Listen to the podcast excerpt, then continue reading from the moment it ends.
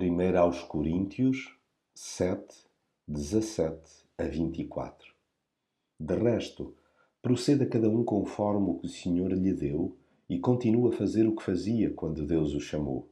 É isto que eu ensino em todas as igrejas. Se alguém era judeu quando foi chamado à fé, não procure desfazer o sinal da circuncisão. Se não era judeu, não faça a circuncisão. Não é o ser ou não circuncidado que conta, mas sim o cumprimento da vontade de Deus. Continua cada um na condição em que se encontrava quando foi chamado à fé. Eras escravo de alguém? Se for possível passares a ser uma pessoa livre, melhor. Mas não te preocupes muito com isso, pois aquele que era escravo de alguém e foi chamado à fé em Cristo é já livre, porque pertence ao Senhor.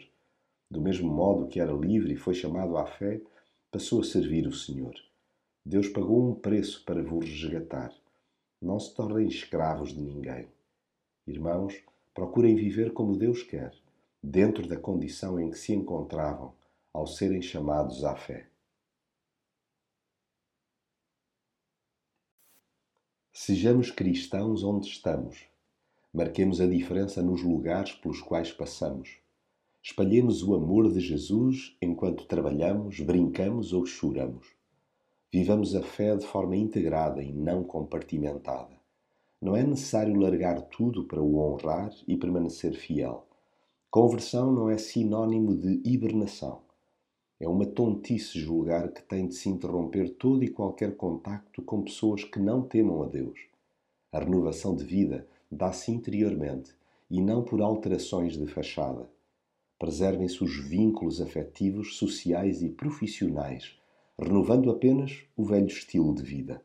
São os vícios, os tiques, os deslizes, as bocas ou os cochichos que temos de abandonar, e não as pessoas que nos circundam.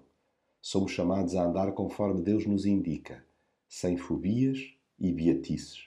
Não nos detenhamos com preciosismos religiosos. Centremos-nos, sim, na observância dos mandamentos de Deus.